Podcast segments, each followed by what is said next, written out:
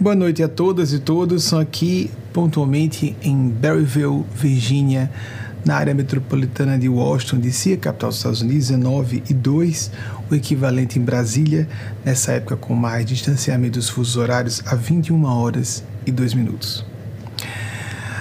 Como de ordinário, nossas palestras ou lives, como se queira denominar hoje, acontecem ao vivo com perguntas que são selecionadas por uma equipe que recebe-as e passa-as para mim depois de uma triagem e de modo que vou ver, vou ler essa mensagem que vocês mandem, essa pergunta ou provocação de um tema junto com vocês.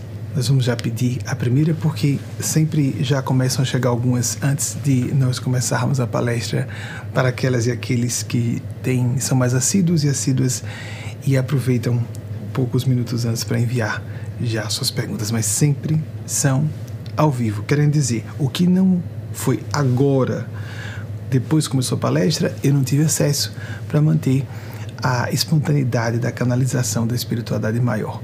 De modo algum, condeno as pessoas que preparem previamente suas conferências. Às vezes até trago e faço isso abertamente, mas na condição de médium falante, canalizando o que outros seres desejam falar, eu faço o inverso. Fica tudo sempre no campo do improviso, que não é improviso.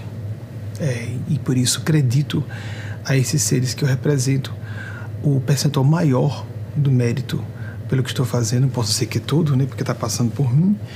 E uh, o impulso é esse. Emocionalmente eu gosto de dizer que todo o crédito é deles, mas não é verdade. Maior percentual de mérito para eles e elas e os erros, por favor, atribuam à minha pessoa. Vamos passar a primeira pergunta. Estou sentindo essa luz piscando um pouco. Não sei se a distância pode ser regulada. Descobri apenas agora. Fizemos um, um estúdio montado, um estúdio montado improviso sempre traz algumas falhazinhas, não é? Então vou começar com a primeira pergunta. Nicolas Martins, de Guarujá, São Paulo. E o que poderia ser dito sobre perdão e reconciliação? Nicolas, é, nós temos um, uma série de vídeos que foram gravados em 2016. Esses foram preparados previamente. E um deles uh, fala sobre exatamente perdão e auto-perdão. Eu sugeriria que você, vou pedir à equipe que coloque para todas e todos que estiverem nos assistindo, assistindo a essa palestra, que vejam o link que vai ficar na descrição depois que uh, acabar a transmissão ao vivo. Mas é fácil procurar uh, no nosso canal os princípios. Entre os princípios estão lá um vídeo exclusivo desses vídeos dos princípios de nossa escola de pensamento espiritual cristão, o perdão ou perdão. Então, eu não vou falar longamente, detalhadamente como falei ali, porque já está disponível e você pode, com cuidado, e todas aquelas aqueles que se interessarem podem fazer isso. Mas nós podemos desdobrar para reflexões que não estavam naquele vídeo que foi programado com um tema estudado previamente, com orientação da espiritualidade que represento, mas uh, que não estão lá. Então, o que primeiro a espiritualidade pede que nós pensemos a respeito de perdão e reconciliação hoje é que muitas vezes o exercício do perdão tem a ver com nós entendermos se alguma coisa é merecedora ou nós devemos, sobre aquele assunto, perdoar ou não perdoar? Pouco antes de fazer, me preparar para essa palestra, vi um quadro apavorante de um homem na maturidade, uma idade equivalente à minha, dois filhos adultos, eram três filhos adultos, mas dois filhos adultos segurando um terceiro filho dele, ou seja, os dois rapazes seguravam seu irmão, para ser espancado por ser homossexual não é algo que a pessoa precise pedir. De quê? Para sobre que ela precise pedir perdão. E nós sabemos que isso acontece em toda parte, não é? E no momento em que eu sabia que estava ligado a um grupo familiar específico, fui falar com o, o pai do grupo desse familiar desse grupo familiar específico. Eu disse, eu via um quadro relacionado a alguém da Escandinávia, perdão, da Europa nórdica e eu não sabia de qual país eh, eram procedentes aquele grupo de quatro homens, o pai e os três filhos. Eu não sabia, às vezes pensava que estava em Estocolmo, depois pensava que estava na Finlândia. E esse pai disse que estava conversando com os seus filhos e filhas, não entrando em detalhes sobre quantidade de filhos e filhas para não identificar, e que eu me comuniquei à distância, porque eu sabia que eu estava ligado. O Espírito Eugênia pediu que eu falasse com ele. Então estávamos falando exatamente sobre os nórdicos, os países nórdicos. É, dois filhos do casal haviam visitado os países nórdicos recentemente. E eles estavam falando sobre isso nessa tarde, é, no momento aproximado. Houve uma pequena diferença de horário, não foi simultâneo, é, sobre o assunto. E ao mesmo tempo, enquanto é, essa, essa família conversava sobre o assunto, tocou uma música que falava sobre a homofobia, uma música de denúncia em inglês. Eu não conhecia, mas alguma coisa como dissesse, eu me sinto doente, eu sou doente, prepare sua afie, sua faca e sua navalha para me curar, como acontece muitas vezes em certas doutrinas religiosas retrógradas que não representam nosso mestre Senhor Jesus, que era um defensor de minorias e sempre da vanguarda e contra hipocrisias moralistas religiosas. Jesus é isso.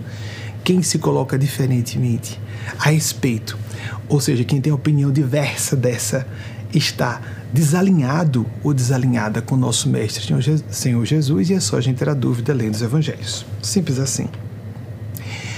Então, o primeiro item é nós considerarmos isso.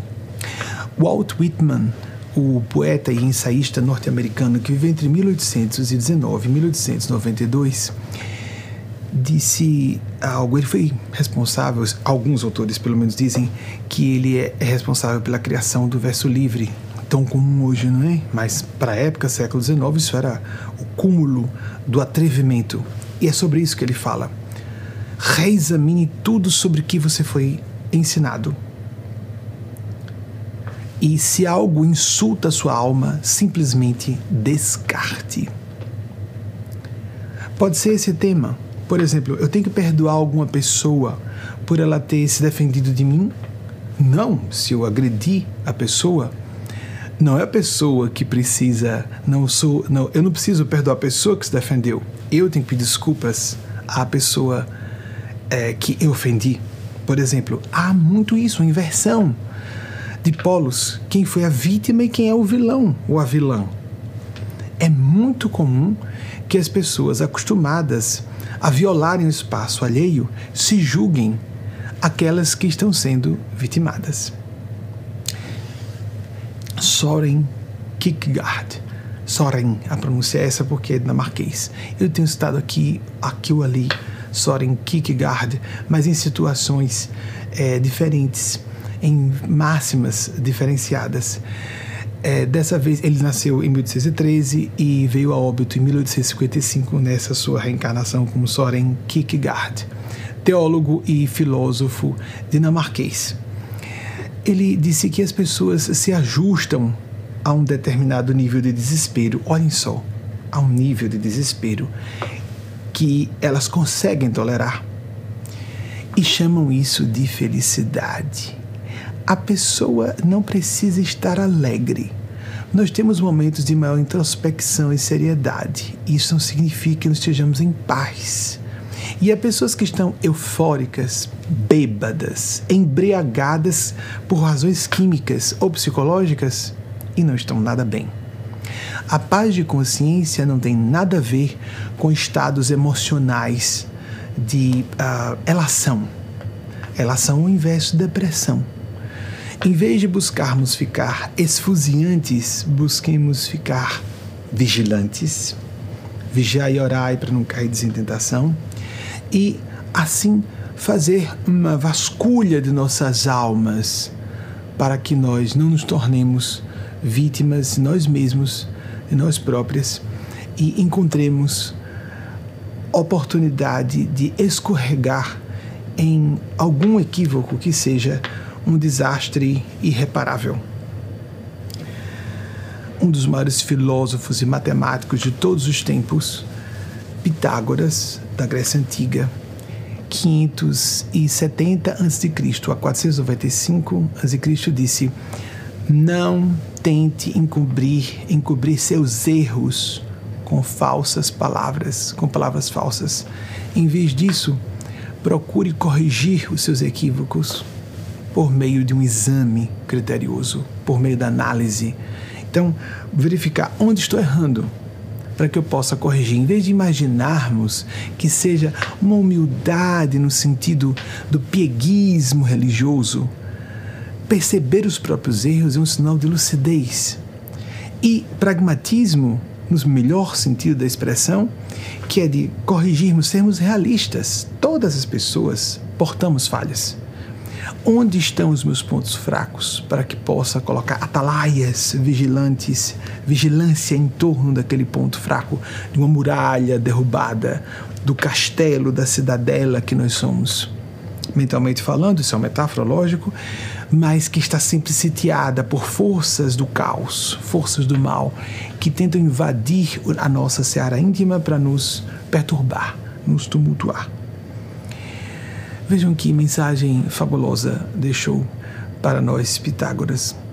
Outro grande matemático e filósofo grego, Tales de Mileto, 624 a.C. a 1546 a.C., qualquer falha de memória atribuam a mim obviamente, se quase tudo, ou uma coisa ou outra, sim, dessas informações eu não li. Mas os espíritos estimulam determinadas áreas de minha memória, enquanto apresentam desdobramentos dos raciocínios e entrelaçamentos que não me cabem aqui uh, diretamente questionar. Tales de Mileto é um de origem jônica, mais da Grécia Antiga, um dos mais conhecidos filósofos e matemáticos da cultura grega antiga, disse que não há coisa mais, mais sábia entre as mais preciosas, mais sábia que o tempo, porque ele traz à luz aquilo, tudo, perdão, que traz à luz o que está obscuro, que sempre traz tudo à luz. George Bernard Shaw, seria melhor George Bernard Shaw, que sido aqui com relativa frequência dramaturgo irlandês, alguns autores nós apreciamos mais, então é natural que nós lembremos mais. 1856, 1950, sobre essa história de luz, disse: onde é que é essa luz? O tempo de Stalin e Mileto é a mais sábia de todas as coisas porque traz tudo à luz.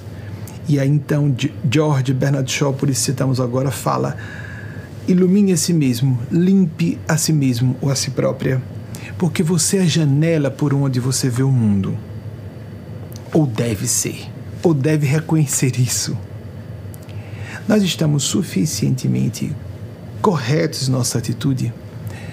Nessa época em que nós vemos toda a ordem de uh, desagregação de forças da destruição liberadas, como os horrores que acontecem na Europa, já que citamos os países nórdicos, a Finlândia faz fronteira imensa com a Rússia. E nós não sabemos quando as guerras vão terminar ou se nós seremos acabados pelas guerras. Age de H.G. Wells, 1866-1946, um escritor britânico disse: ou nós terminamos as guerras ou as guerras acabam conosco.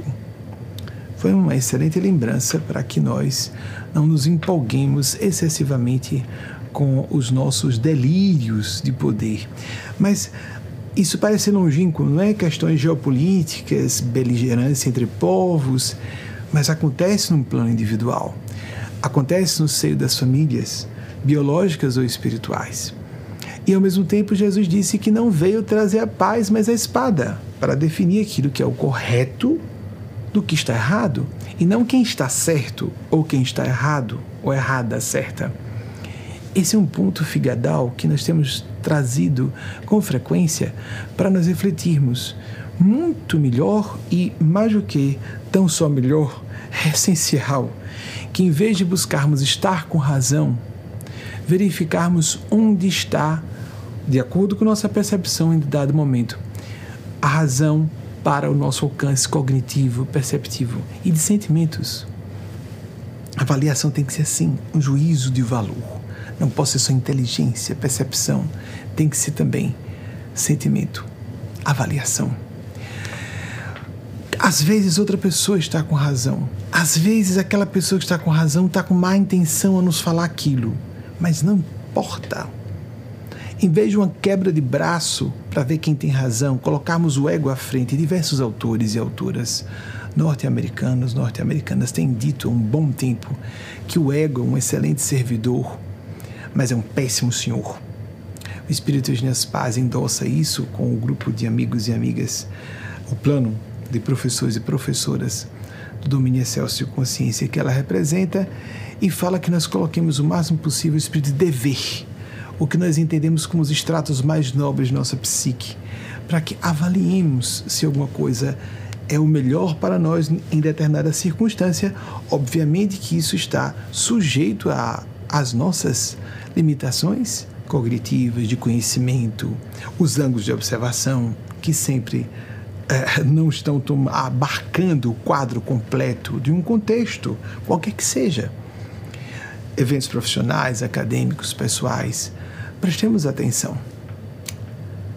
Uma coisa que nunca podemos abandonar em todo esse processo é o que em francês diria la recherche de soi, a busca do si mesmo, do de nós mesmos, nós próprios, mas do si com inicial maiúscula, o self, segundo a linguagem junguiana, o nosso eu sagrado, Atman para os hinduístas, o que seja mais nobre, nosso eu sagrado. Nós não vamos ter acesso completo a isso. Nós não vamos nos iluminar numa mesma reencarnação. Eu gosto muito da visão de um autor é, norte-americano que li, se eu não me engano, posso estar enganado porque isso foi nos anos 90, Lex Rickson, que existem graus de iluminação ad infinitum, de acordo com o nível em que a pessoa esteja.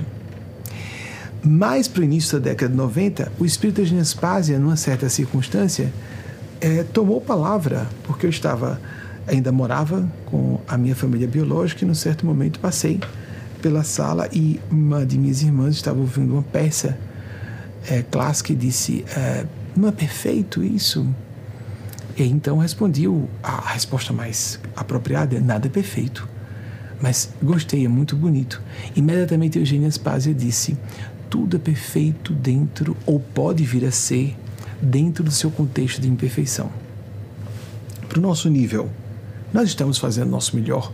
Nós seremos cobrados e cobradas pelo nosso alcance de sentimentos e de inteligência para que nos portemos da forma mais responsável e conscienciosa ao nosso alcance.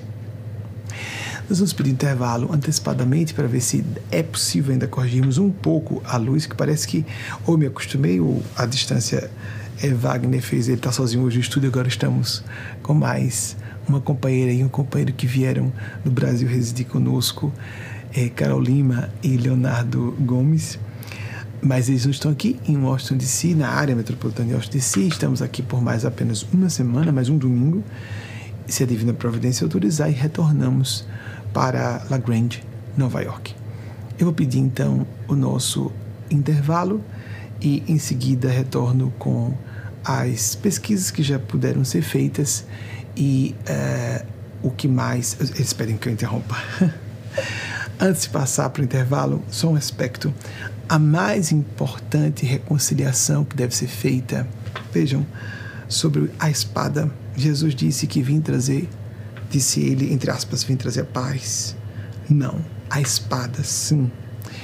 E depois ele disse que veio, que deixava a paz dele, mas não deixava como o mundo a dá ou a deixa.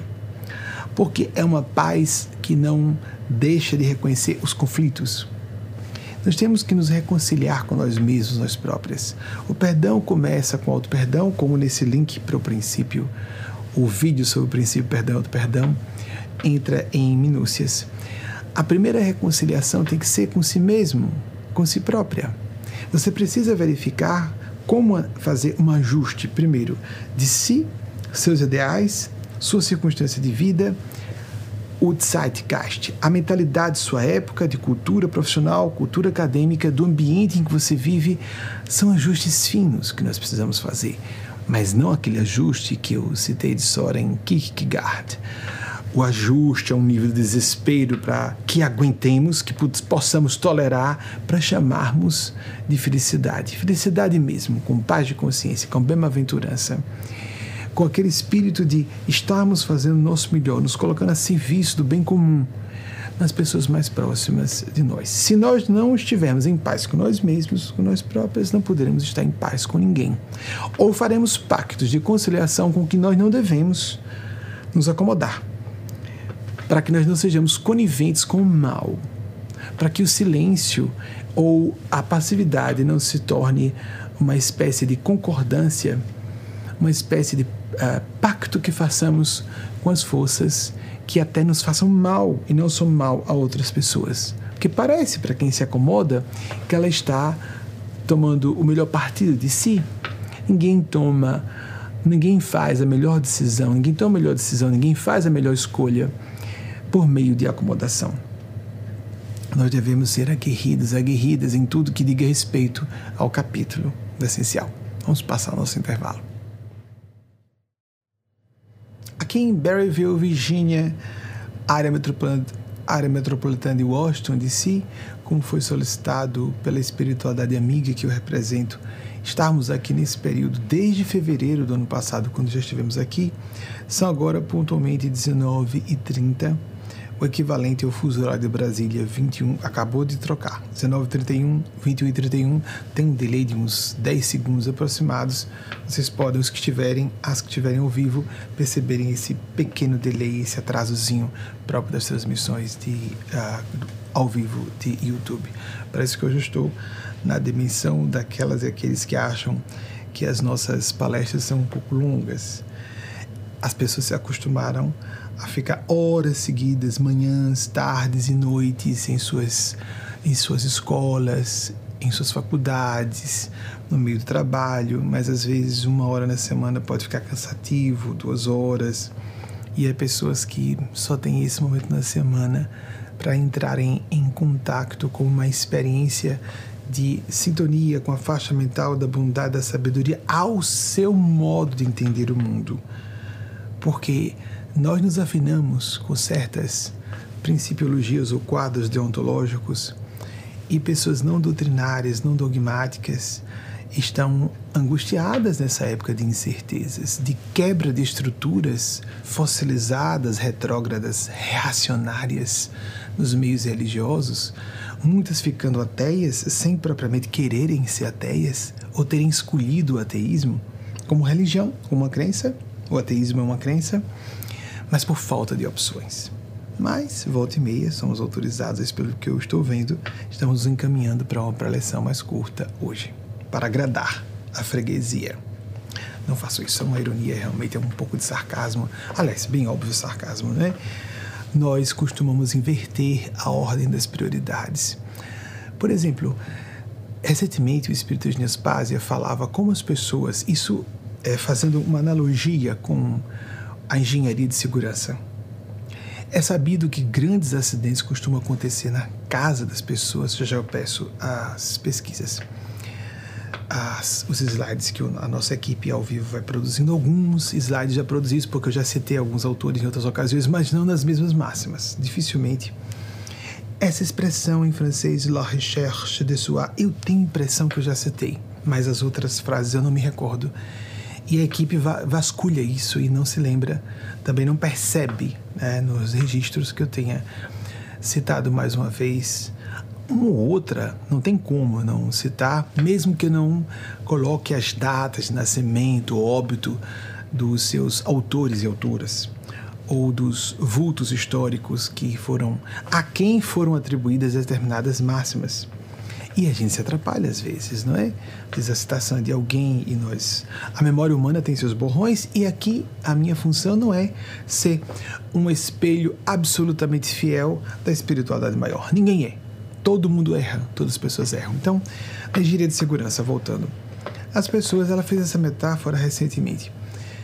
Cometem-se infrações a princípios elementares de segurança, como a pessoa, em vez de buscar uma escada, subir em cima de uma cadeira de forma insegura para pegar alguma coisa em cima de um, um, digamos, um armário em casa.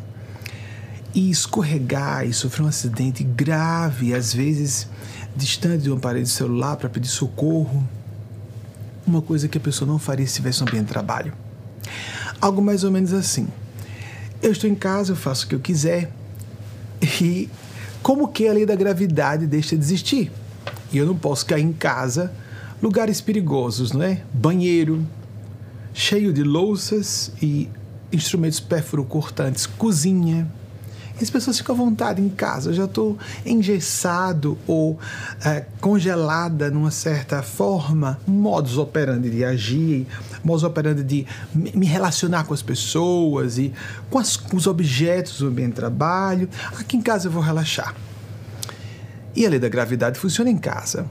E os riscos são os mesmos. E graves acidentes acontecem em casa por causa disso. Nós costumamos ficar cuidadosos com o chefe, para não cairmos nas más graças do chefe ou mantermos as boas graças com a chefa.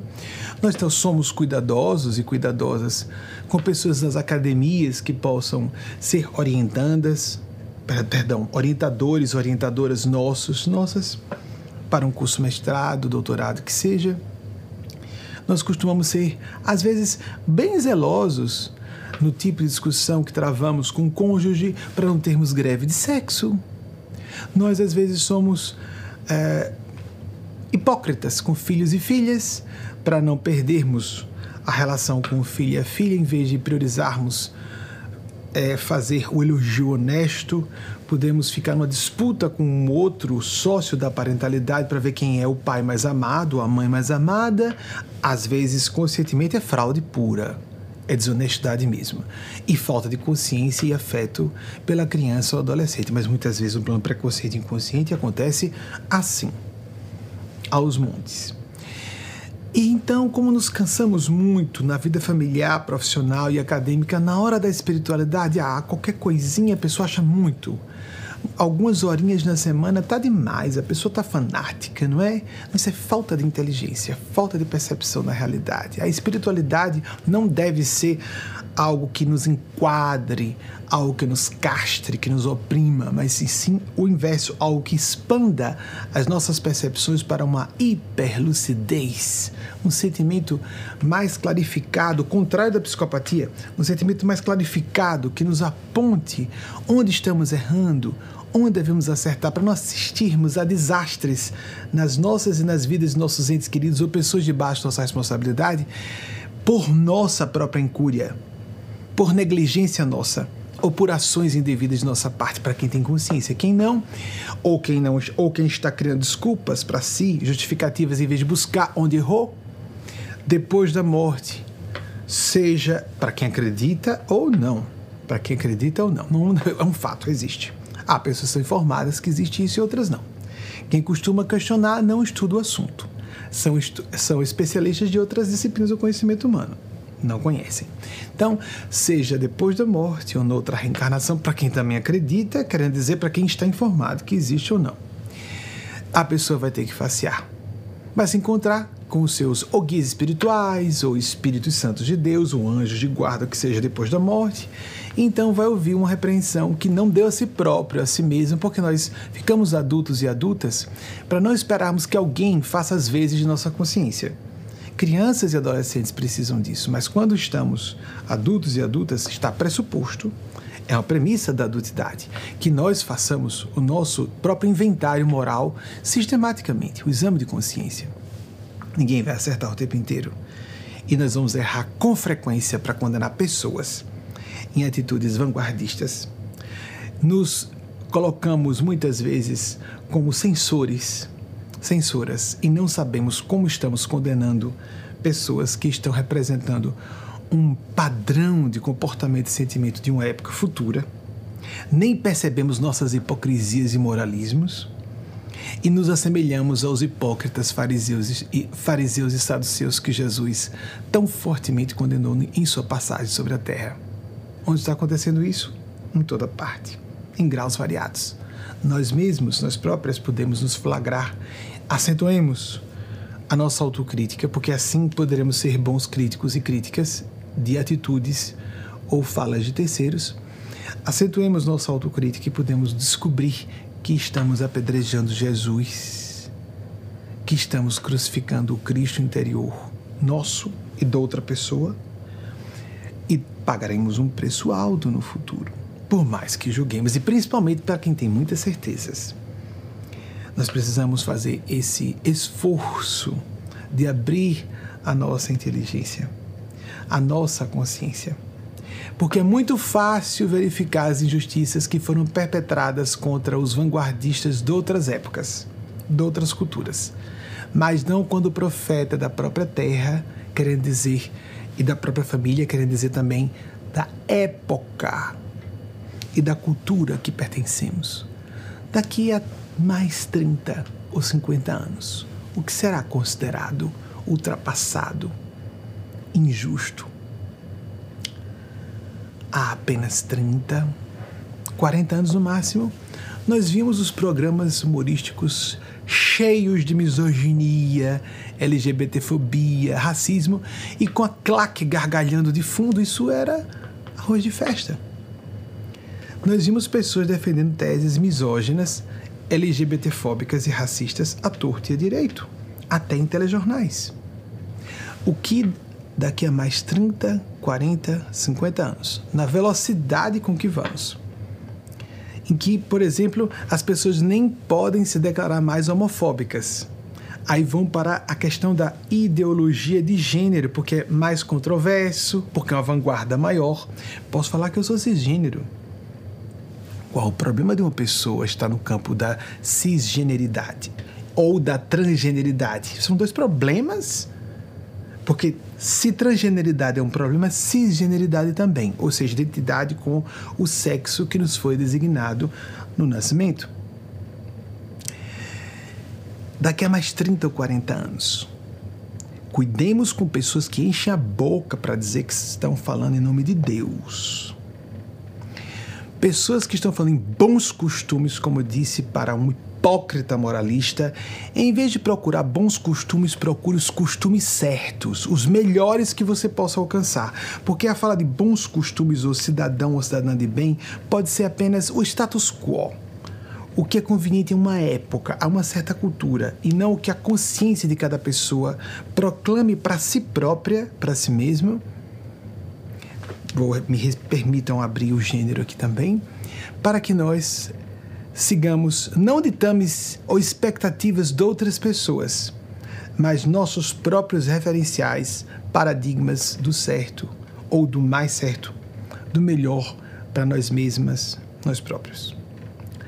Nosso Mestre Jesus, eu cito com muita frequência, disse: Marta, Marta, andas muito. Eu creio que falei na semana passada, é, citei essa mesma passagem Marta, Marta, andas muito preocupada, andas muito atenta com as coisas deste mundo.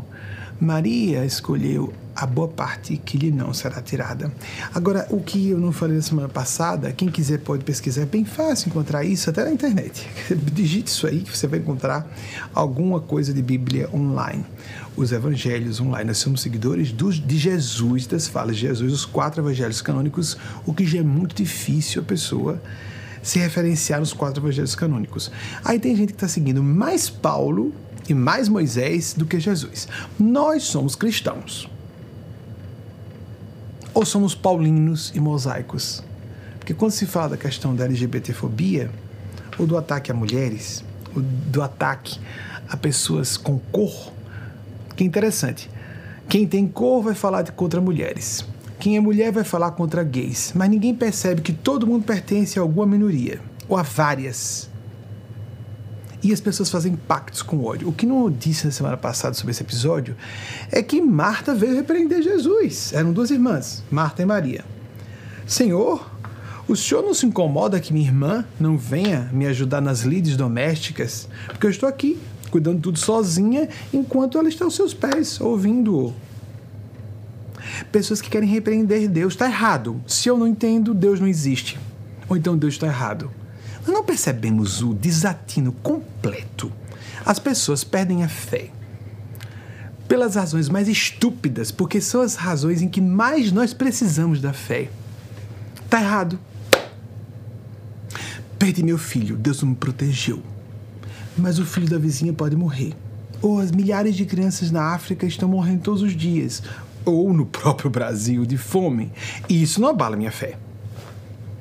É simples assim? É tão superficial e rasteiro assim? Então nossa fé é muito pobre, é conveniência supersticiosa e de crendice para nos endossar nossos preconceitos, nossas maldades e caprichos domésticos, ou aquelas, aqueles pensamentos e opiniões inconfessáveis que a pessoa não pode dizer em público, né? Tem gente reclamando, não posso mais ser racista, nem LGBTfóbico, não, não pode, não, não, não, não, não, nem ser misógino, não pode, cada vez vai ser pior, vai ser tudo combinado em lei. A pessoa não vai poder nem dos púlpitos das religiões pregar nada disso, porque houve um tempo em que o escravagismo era pregado aos púlpitos das igrejas. Vai, vai ser proibido, vai. Daqui a pouco não vai ser possível. Isso não tem nada a ver com intolerância religiosa, isso tem a ver com o princípio universal de respeito à dignidade de todas as pessoas. A livre escolha de ser, sentir e agir, desde que não ultrapasse o espaço do outro, da outra. Vai, vai tudo isso cair por terra, é uma questão de tempo.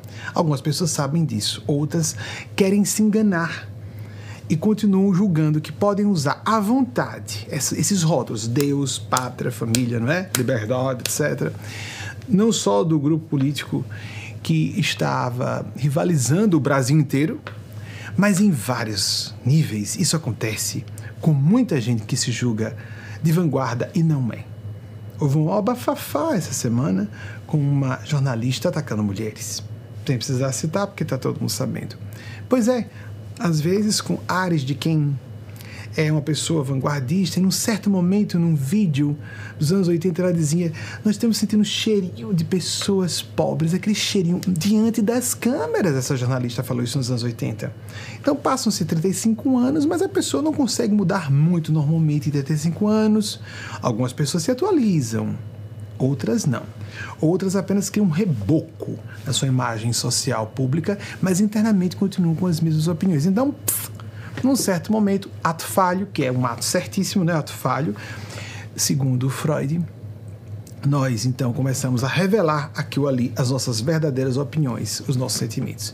E a gente falando da espiritualidade, dizendo que é ideologia de gênero, combatendo comportamentos completamente sãos. O que é ruim não é a pessoa ser homossexual ou trans, ou ser mulher ou ser negro, ou ser médium que for, é a pessoa ser mau caráter. Alguém um dia disse: essa pessoa não tem mentor espiritual, não, porque está defendendo tal qual por postura política que for. Não, isso é falta de caráter mesmo, porque quando a pessoa é demente moralmente, ela começa a criar uma ideologia própria, idiosincrática, um capricho próprio para atacar as pessoas que estão buscando sua felicidade ao seu modo. Elas são indecentes, elas são imorais, elas estão sendo condenadas agora pela espiritualidade superior e darão conta severamente das pessoas que induziram o suicídio. Porque atacar pessoas trans, pessoas gays, mulheres, pessoas pobres, pessoas com cor, qualquer grau de cor, seja por ser indígena, seja por ser mestiça, seja por ser negra, pessoas que estão com limitação intelectual e não conseguem dar um resultado na escola que lhes propicie ascender profissional, academicamente. Desdenhar das limitações alheias, como desdenhar de pessoas portadoras de deficiências, quaisquer que sejam cognitivas, sensoriais, motoras. Meu Deus, que medonho como isso vai ser cobrado gravemente de todas as pessoas que usam um discurso engomado e também uma fala doce para dizer aberrações. Dos púlpitos das igrejas. Atenção! Use o senso crítico para avaliar qualquer pessoa. Qualquer pessoa pode estar debaixo do escrutínio de seu bom senso. Se essa pessoa está em contradição com os pensamentos intemporais, vamos dizer, as linhas do pensar intemporal, do que Aldous Huxley chamou de sabedoria ou filosofia perene, inclusive foi um dos livros que ele publicou, que está, que é o extrato, a essência de todas as filosofias. Se uma pessoa não está correspondendo, se quisesse dizer cristã, a uma atitude de defesa da dignidade das minorias, quem são as minorias? Maioria das pessoas. Quem não está em defesa de qualquer pessoa está contra toda a humanidade. Porque até um criminoso, uma criminosa, precisa ser submetido ou submetida em ambientes civilizados a um julgamento. Precisa ser avaliado ou avaliada de forma bastante criteriosa, de acordo com a, o direito pátrio da, do país em que resida ou se ela foi expatriada, porque não adianta fugir para outros países, né? Porque a pessoa pode ser expatriada, etc. Não tem como se fugir à lei humana. Às vezes algumas pessoas escapolem, claro, mas não se escapolem, não se escapa, não há escape para a justiça divina e alguém vem com aquela conversinha boba. Mas meu Deus, e o karma não funcionou com aquela pessoa. Vamos parar de querer entender o que está acima do nosso nível. A divina providência usa algumas pessoas para que multidões inteiras paguem um karma em que estão em cursas e depois essa pessoa vai pagar um karma muito pior adiante. O karma pode não ser imediato e pode acontecer mais longínquamente no tempo em vez de forma propínqua para que ela pague mais pesado o que ela fez a terceiros, porque por estar sendo instrumento da justiça, justiça divina para que algumas pessoas sofram o que precisam, mais do que mereçam, para seu próprio para sua própria educação e evolução, não significa que elas não sejam responsáveis pelo que estejam fazendo ou deixando de fazer, pelo que estejam, por aquilo com que estejam se acompliciando pela omissão. Vamos então à nossa pesquisa. Já foi suficiente por hoje, não foi? Seguindo. Walt Whitman, 1819-1892, poeta e ensaísta norte-americano. Próximo, por favor. Soren Kierkegaard, com frequência cito, né? 1803-1855, filósofo e teólogo dinamarquês. Próximo, por favor. Pitágoras, de 570 a 495, um filósofo e matemático grego, os maiores gênios da matemática e da filosofia de todos os tempos. Isso é unânime, posso dizer que pelo menos um dos Há quem diga que ele seja o. Geralmente se fala mais de Leonardo da Vinci. Sim, ele viveu. Olhem, por isso que importante citar a data. Olhem só. Dois mil anos antes de Leonardo da Vinci. Muito bem. Seguindo, a gente tem que avaliar uma pessoa pela sua circunstância, pela sua época, nos recursos que havia e o quanto ela contribuiu a partir do patamar cultural que lhe foi oferecido no berço, não é? Seguindo. Tales de Mileto, 624 a.C. a 1546, filósofo matemático da Grécia Antiga. Se eu não me engano, ele era de origem jônica. Próximo, por favor. É o dramaturgo é irlandês George Bernard Shaw, Shaw de 1656 a 1950, também tá as datas certas. H. G. Wells, 1866 a 1946, o escritor britânico. Próximo, por favor. Pronto, então hoje, felizmente, não cometi algum erro de memória. As, as, uh, os pequenos deslizes podem considerar sempre. Esses deslizes, esses são pequenos deslizes. Uma data, isso é uma bobagem. Isso é uma bobagem. Basta de ter ideia de século, de época, não precisa ser exato na data, isso é uma bobagem. Apesar de ter. Seria, seria bom, né? Já que eu tenho a aptidão de lembrar com mais facilidade, dizer que é muito importante. Não, isso é, isso é secundário. O importante são os raciocínios. Esses podem ser os erros graves. Uma avaliação. Como tem tanta gente com muita certeza, não sou eu. Foi Jesus quem falou o que contra que? Em que momento? Mostre nos evangelhos, nos evangelhos. Mesmo que eles não tenham sido escritos por Jesus, onde há condenação à homossexualidade, há mulheres, que mulheres têm que obedecer a homens ou têm que ter uma posição inferior em qualquer ponto do evangelho, ou que pessoas de cor devam ser tratadas de modo diferente, ou que pessoas pertencentes a outra cultura devam ser tratadas de modo diverso. Jesus foi extremamente claro sobre todos esses assuntos, até quando fala de samaritanos, quando ele conversa à beira de um poço com a samaritana, quando ele fala do leproso samaritano. A hanseníase não era a única enfermidade que era alcunhada como lepra. Imagino que era diagnóstico há 20 séculos passados. Ou que enfermidade de pele. Ele pediu que 10 pessoas que estavam que eram portadoras de graves enfermidades de pele fossem pediram a Jesus que ele fosse que fossem eles curados. Esses eram, pelo que me recordo, são apresentados como 10 homens. Jesus disse que vão até os sacerdotes para apresentar uma oferenda que representasse o pagamento da cura. No percurso, os dez foram curados. Só um samaritano voltou para agradecer. Jesus disse: Onde estão os outros nove? Como se ele não soubesse, não é? Isso é didático. Da mesma forma como ele disse: Só esse estrangeiro veio agradecer? Quantas vezes o forasteiro numa família, a forasteira, é a pessoa mais sensata? Na minha infância, nos anos 70, vocês fazem ideia o que era ser homossexual nos anos 70? Eu sabia desde os meus seis anos de idade. Só uma pessoa da família, que não era da família biológica, me defendeu numa situação crítica em que parecia que eu seria homossexual. Ah, na infância, a pessoa não pode ser dita homossexual. Isso tem que se esperar da pessoa ficar adulta, mas eu tinha consciência desde seis anos, porque eu sei a época, foi o primeiro semestre de 1977. Vocês fazem ideia do que era isso? Em ambiente altamente conservador, muitas e muitos da minha geração viveram isso. Só uma forasteira me defendeu numa situação delicada. Ninguém mais. Ela teve que enfrentar todas as outras vozes. Ou seja, alguém que era casada com um parente, mas que não era minha parente consanguínea. Às vezes o forasteiro, a forasteira, a pessoa que não é do ambiente, não precisa ser um estrangeiro, uma estrangeira, pode ser uma pessoa do Nordeste, que chega no Sudeste e, como eu vi de uma conterrânea minha, estava sendo muito bem avaliada e depois disse o professor, é, o problema é o seu sotaque, né? Mas, meu Deus, as suas ideias estão ótimas, mas o seu sotaque, isso é tão pobre, intelectualmente é pobre se formos avaliar moralmente, isso é um dejeto, um dejeto.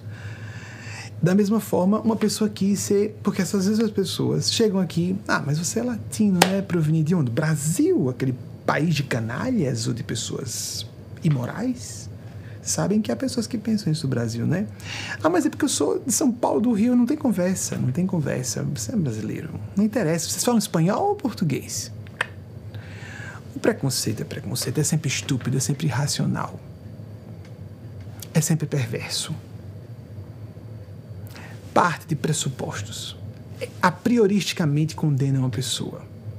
Se não é inteligente, é muito menos decente.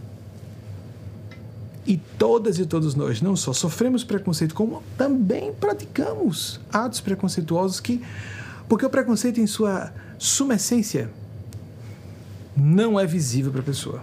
Quando nós começamos a perceber o próprio preconceito, já estamos superando aquele específico preconceito, não toda a nossa tendência a criar paradigmas automatizados de avaliação.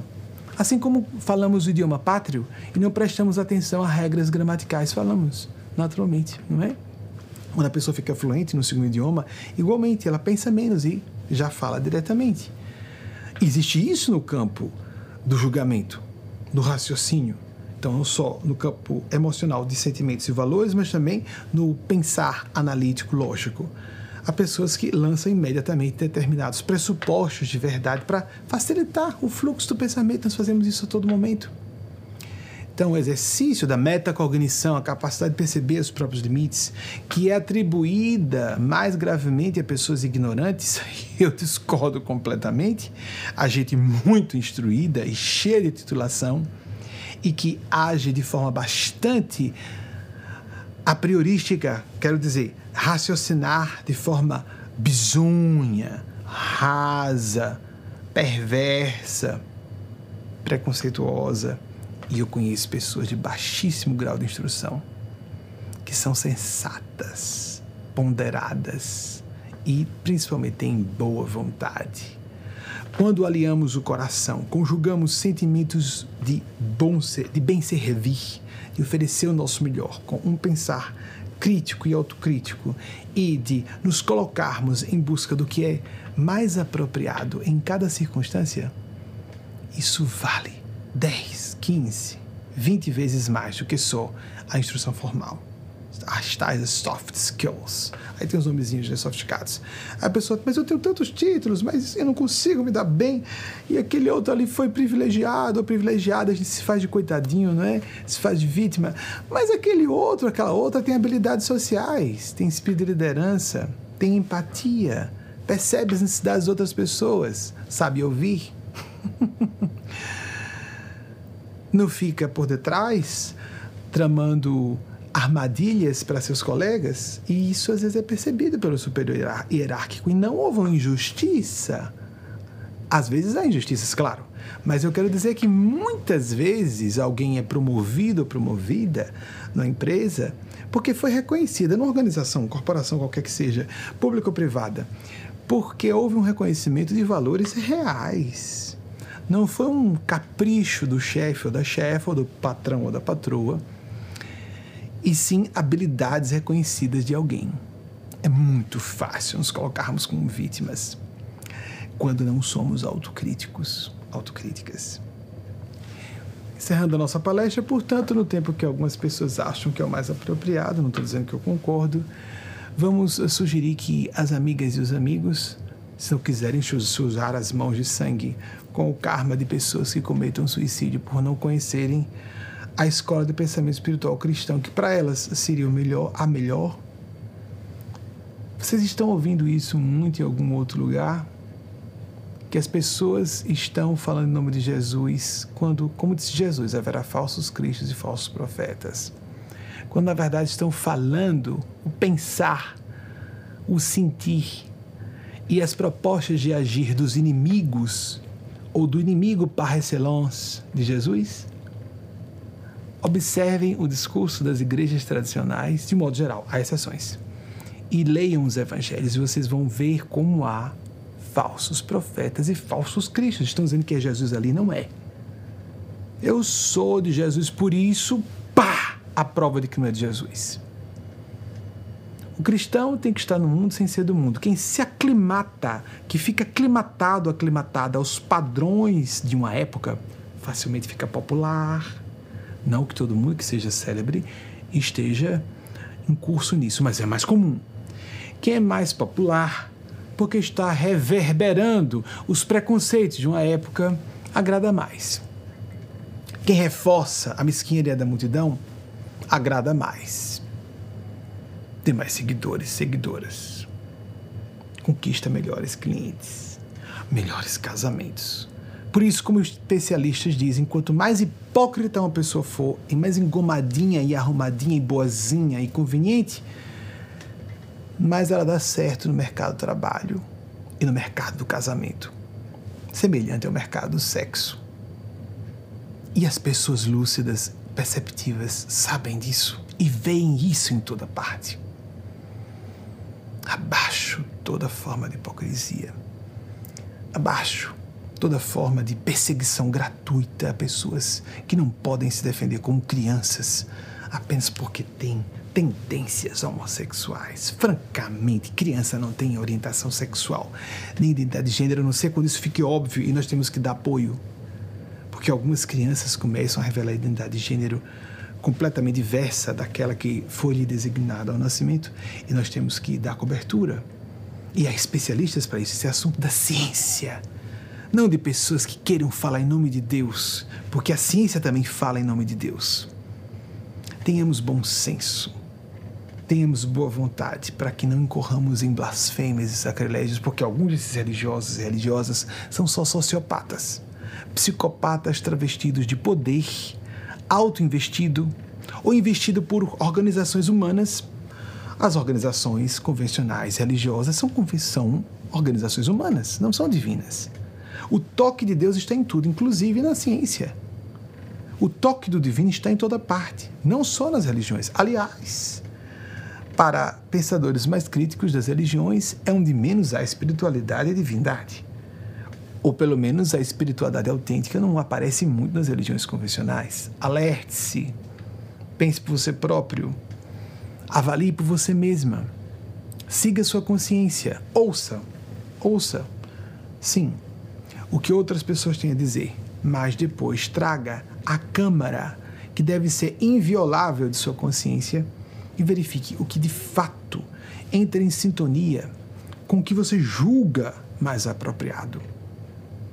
Não que seja conveniente para você, ou para certo grupo de pessoas, ou para fazer para apaziguar os ânimos, não é?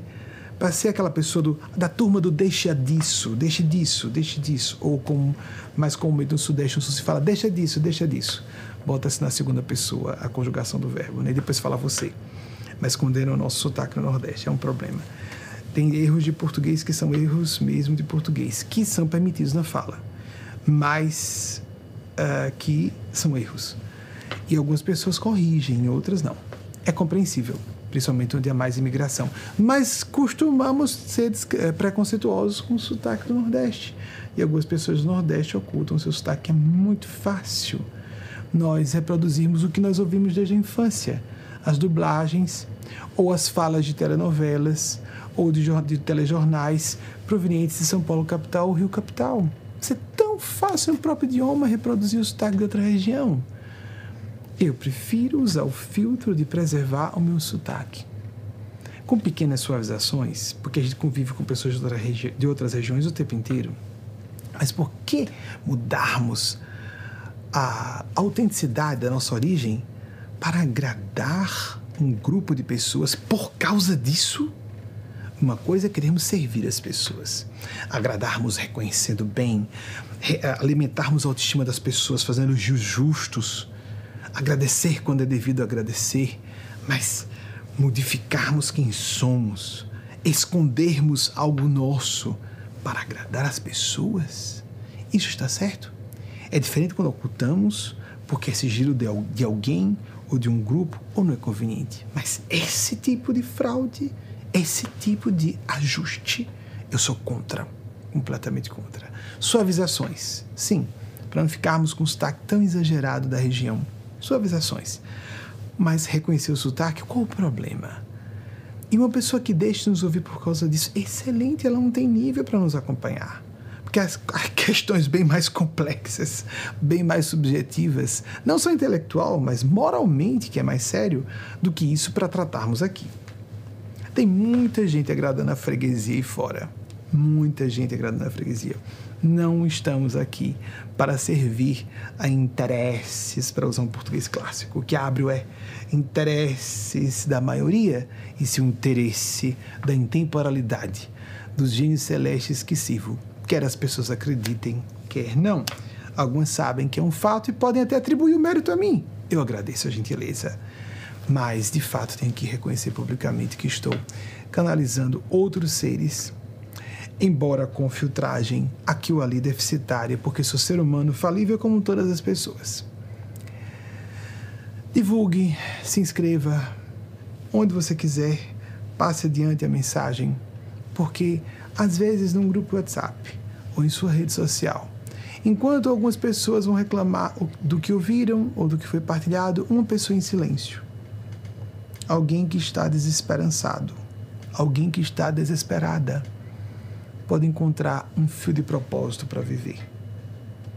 Essa pessoa pode nem agradecer a você, mas pode acompanhar as ocultas.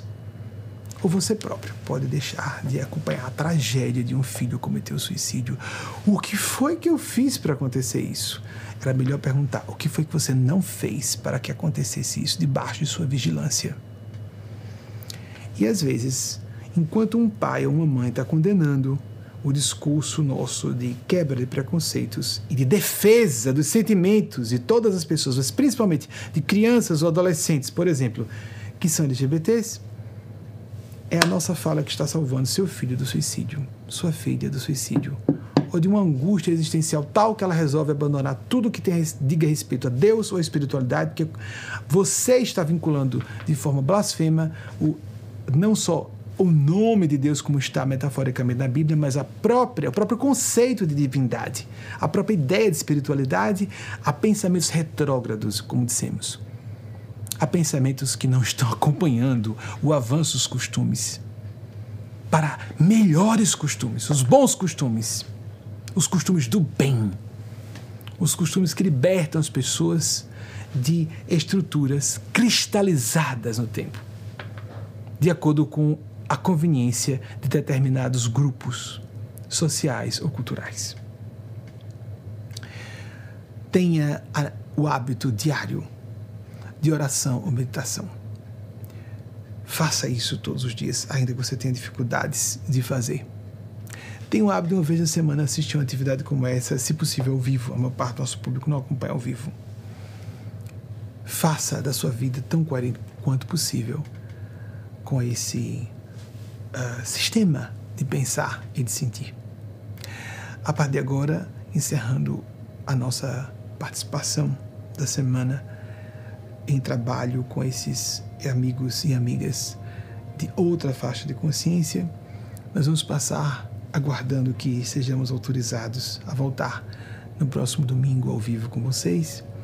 Vocês vão agora acompanhar uma produção audiovisual que envelopou numa produção audiovisual a missiva da Mãe Crística da Humanidade que foi trazida pelas mãos do Espírito Eugênio Aspásia nessa semana para vocês.